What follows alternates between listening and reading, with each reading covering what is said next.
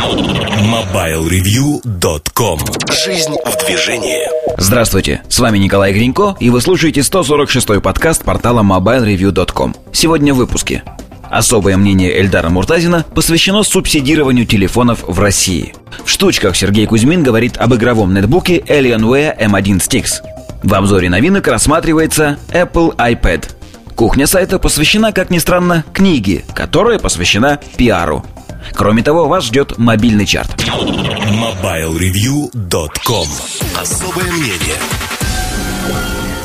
Итак, сегодня мы поговорим с вами о субсидировании телефонов в России. Что такое субсидирование? Если описать это коротко, вам продают некий продукт не за полную стоимость, а именно субсидируют его для того, чтобы вы его купили. А дальше, так или иначе, с вас эти денежки получают разными окольными путями – Хотя субсидирование в мире встречается иногда и без последующего возврата денег, когда промотируется тот или иной продукт. То есть его нужно быстренько-быстренько продать для того, чтобы создать некий рынок.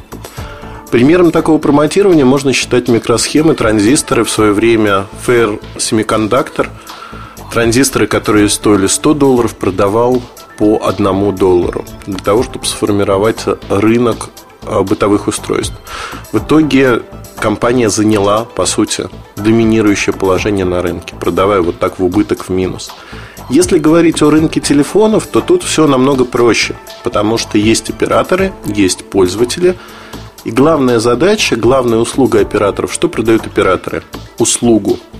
Услугу, звонки, смс, дополнительные услуги, которые не так важны для многих – потому что голос это все равно некая услуга. В чем воплощается вот мечта оператора? В том, чтобы абонент пользовался только его услугами и не бегал и не смотрел на других операторов. Абоненты, тем не менее, бегают и смотрят. В Европе э, все осложняется тем, что абонент может перенести свой номер от одного оператора к другому в большинстве стран. Например, мне не нравится Orange, я перехожу в Vodafone с сохранением номера в пределах одной страны. И ничего с этим поделать невозможно. Соответственно, а, операторы придумывают, как бы ограничить или как бы сделать более привлекательной свою сеть. И тут идут в ход разные вещи. А, в частности, идет в ход а, улучшение услуг, персональное обслуживание иногда, дополнительные услуги.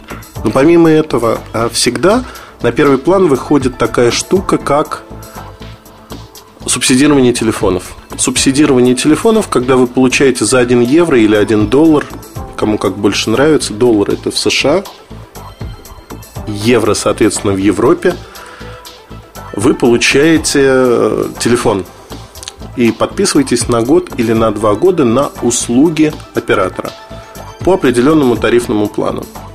Выгодна ли эта сделка? На мой взгляд, выгодная, особенно в применении к тому, как рассуждают наши обыватели, которые далеки от этого рынка. Обыватели рассуждают очень просто.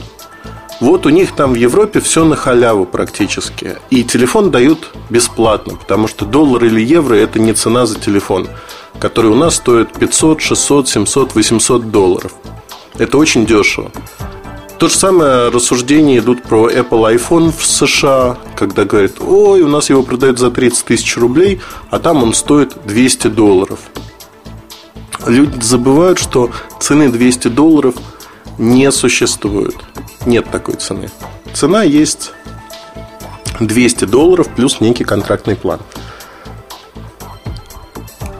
А как же мы поступим тогда? Давайте э, предположим, для чего нужно операторам европейским, да и западным операторам субсидирование. То есть фактически они выплачивают 500-600 долларов цены телефона и привязывают его к некому контракту. Вы обязуетесь год или два года получать услуги. Причина очень простая есть всего лишь небольшое количество тяжелых абонентов, которые будут пользоваться этими услугами в полной мере.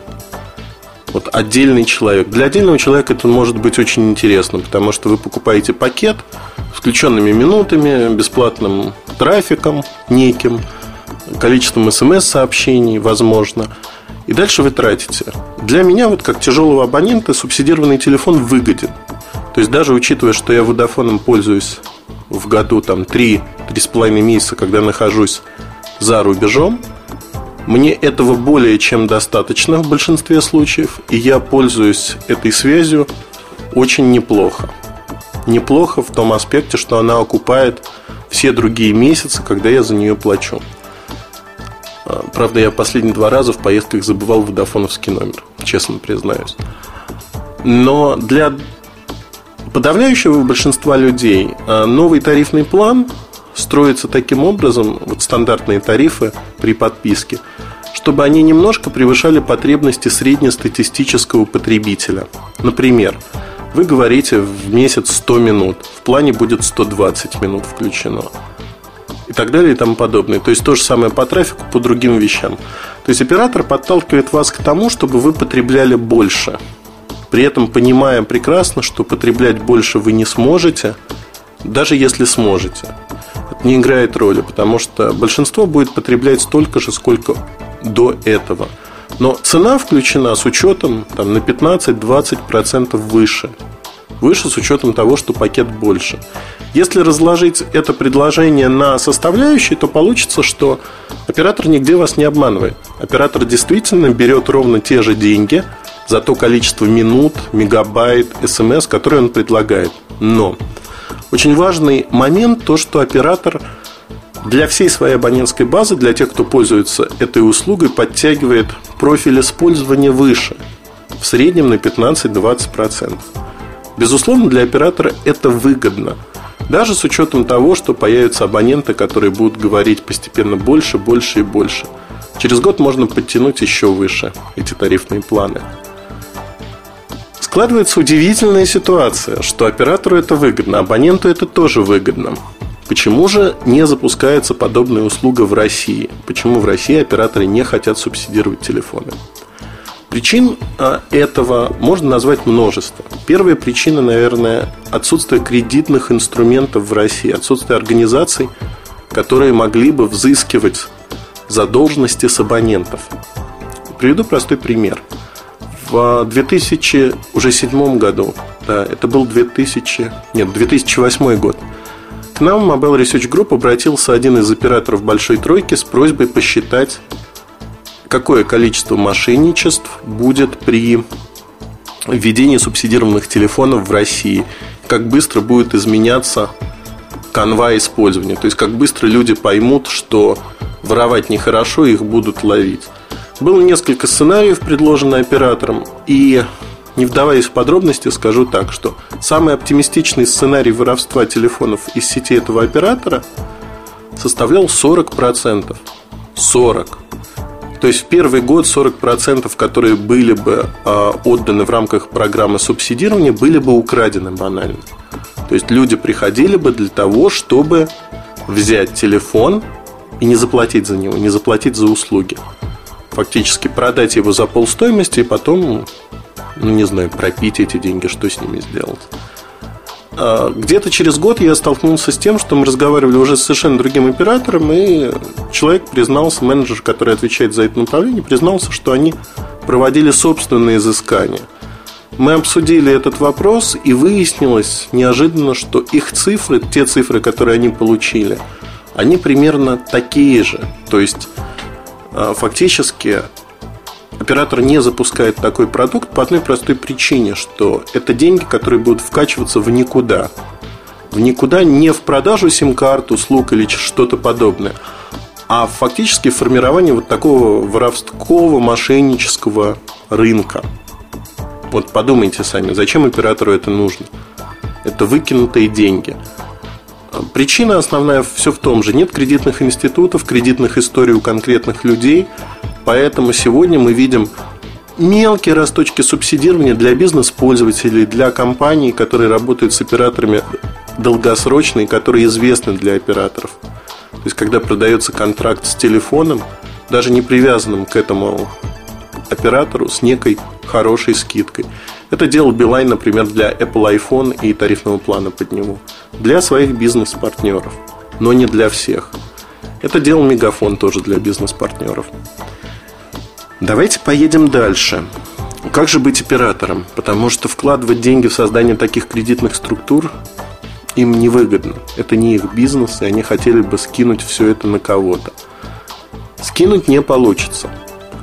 Поэтому есть другой путь, но он не такой красивый, он не так хорошо выглядит. Это обратное кредитование. Что такое обратное кредитование или обратное субсидирование? А, схема простая. Она применялась в свое время мегафоном. Тоже была проба пера такая, которая не показала ее понятийности для массовой аудитории. Вы платите полную стоимость за телефон. То есть, например, он стоит 15 тысяч рублей. Вы выплачиваете 15 тысяч рублей – а дальше ежемесячно оператор возвращает вам часть стоимости телефона на ваш счет. Например, 1200 рублей ежемесячно в течение года вы получаете. Но при этом на эту 1200 рублей вы должны выговаривать э, и пользоваться услугами. Например, смс, например, голосом, например, интернет-трафиком. Если вы не выговорили эту сумму до чисто, то она сгорает. Она не переносится на следующий месяц. Ну, есть разные варианты, но в большинстве случаев она просто сгорает. Это тоже еще, один, еще одна попытка сэкономить. При этом э, на этом тарифном плане те самые 15-20% вверх они заложены.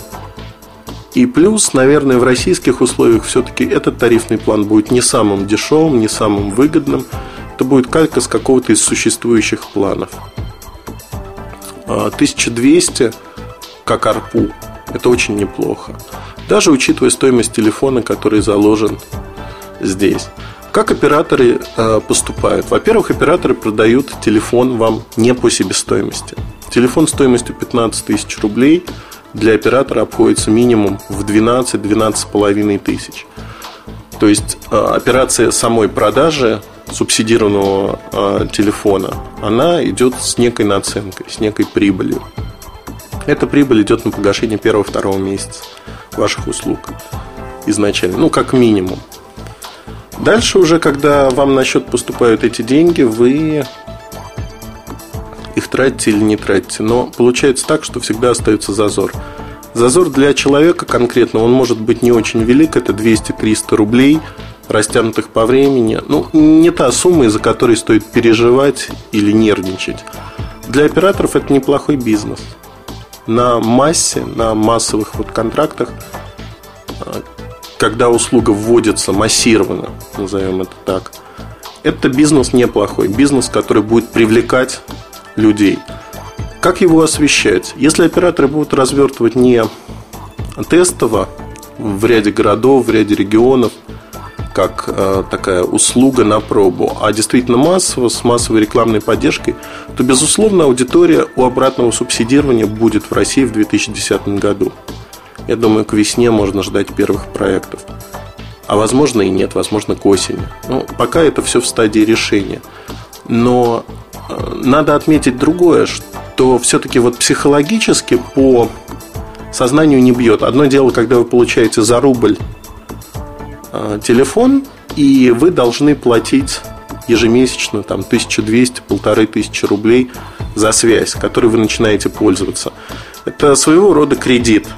То есть услуга понятная, услуга сравнимая с обычным кредитом, и люди будут понимать, будут понимать, как ей пользоваться, зачем. На мой взгляд, это хорошо.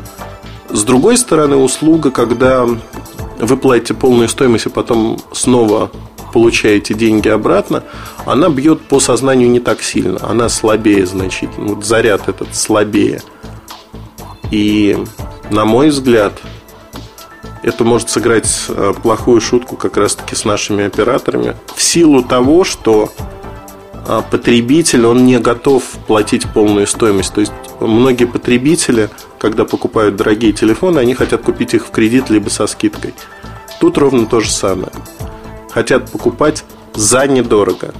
Недорого купить телефон, недорого купить э, кредит, чтобы выплачивать его. По сути, мы говорим о покупке кредита в той или иной форме. Поэтому ожидать субсидирования в ближайшее время полномасштабного и по аналогии с Европой не стоит. Начнут, видимо, с обратного субсидирования. Проблема запуска полноценного субсидирования, помимо кредитных историй, заключается в том, что оператору необходимо вложить свои деньги в оборудование, в телефоны. И это деньги, это чистый минус к их прибыли. Чистый минус на первом этапе, потому что деньги фактически возвращаются небольшими порциями ежемесячно. И тут речь идет об очень больших суммах. То есть, например, по субсидированию в рамках большой тройки, если все три оператора запускают такую программу, а, допустим, 15% рынка будет субсидированных телефонов средней высокой цены. Допустим, средняя стоимость такого телефона будет 10 тысяч рублей. Для большой тройки возможно занять 15% рынка. От 30 миллионов аппаратов 15% рынка это будет 4,5 миллиона аппаратов. Ну, соответственно, если перемножить 4,5 миллиона штук на 10 тысяч рублей ну, или на 400 долларов, грубо, так, 350, то мы получим очень большую цифру, которую большой тройке придется разделить между собой. Поэтому следует ожидать, наверное, субсидирования на ряде отдельных продуктов. Продуктов, которые нельзя купить иначе. Вряд ли это будет iPhone. iPhone опять будет э, отработанная схема. Та схема, которая уже есть есть у всех операторов по предыдущим моделям, но и только. Но вот вкратце, наверное, субсидирование будет выглядеть в России по этапам 2010 а, год обратное субсидирование, попытки сделать некие специальные для лояльной аудитории вещи. 2011-2012 год запуск нормального субсидирования, но тут все упирается в финансовые институты. Будет ли компания, организация, которая способна нести риски, взыскивать эти риски с абонентов, покупателей или нет? Если такая компания появится, то все будет хорошо и субсидирование появится в России. Если компании не будет, соответственно, и субсидирование таковое не появится. Вот вкратце, наверное, все о субсидировании. И если у вас есть вопросы, всегда рад на них ответить в разделе форума подкасты. Заходите, там бывают достаточно горячие обсуждения. В любом случае, вопросы для следующих выпусков можно оставлять там. Удачи и хорошего вам настроения. MobileReview.com Жизнь в движении